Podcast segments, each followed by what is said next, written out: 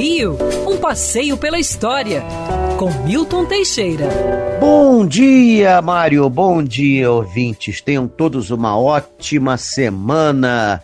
Feliz 2022, o ano que está vindo aí para ficar melhor do que foi ano passado. Tem alguns sustos no início, mas eu acredito que isso tudo vai passar em breve. Superamos o pior e vamos daqui por diante apenas melhorar. Eu vou falar de um evento que, na verdade, ocorreu na data de ontem, 9 de janeiro.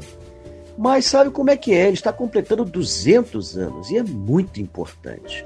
No dia 9 de janeiro de 1822, o príncipe Dom Pedro recusava as ordens da corte de voltar para Portugal.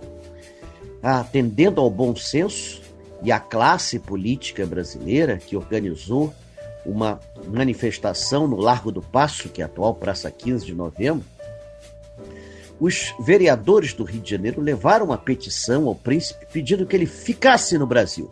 Portugal havia ordenado o retorno do príncipe o quanto antes à terrinha. Mas ele então corajosamente respondeu da sétima janela do passo: Se é para o bem de todos e felicidade geral da nação, diga ao povo que fico e recomendo a todos união e tranquilidade.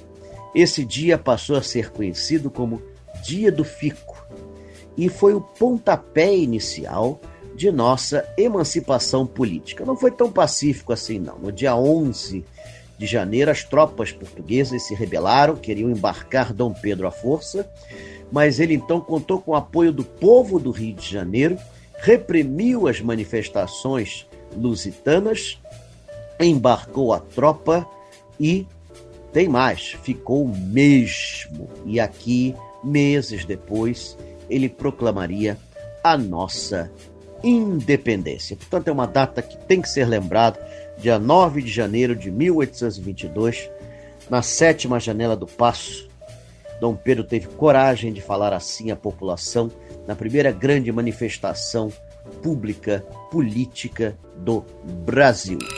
Quer ouvir essa coluna novamente? É só procurar nas plataformas de streaming de áudio. Conheça mais dos podcasts da Band News FM Rio.